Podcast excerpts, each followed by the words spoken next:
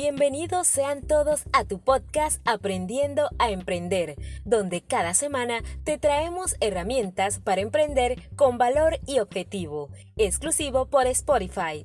En esta ocasión te acompañamos Gloria, Fernando y Karen, tus profesores en la metodología enseñanza-aprendizaje. Estamos felices por una transmisión más. Soy Gloria. Es importante preguntarnos, ¿qué nos motiva cada mañana? Qué es estar motivados y para qué sentirnos motivados. Ese impulso, esa fuerza que nos llena de argumentos para enfrentar con entusiasmo los retos diarios para alcanzar nuestro proyecto de vida. Es la motivación al logro.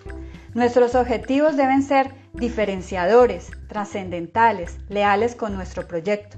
La motivación activa sueños, explota potenciales, nos ayuda a tener buena actitud y acompañada de hábitos para la consecución de los objetivos es poderoso.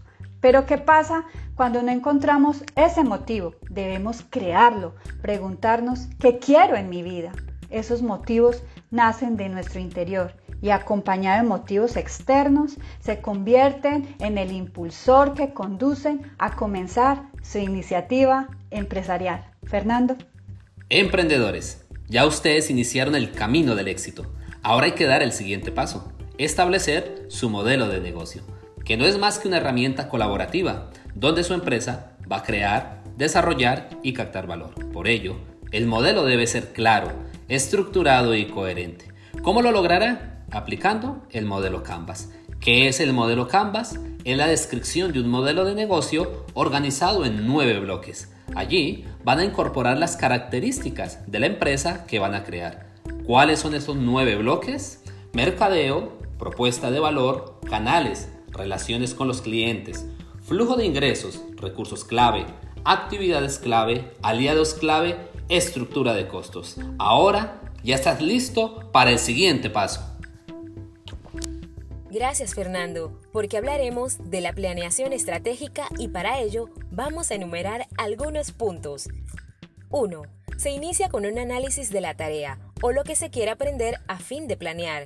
2. Definir metas y actividades que permitan el cumplimiento de la tarea o logro del aprendizaje. 3.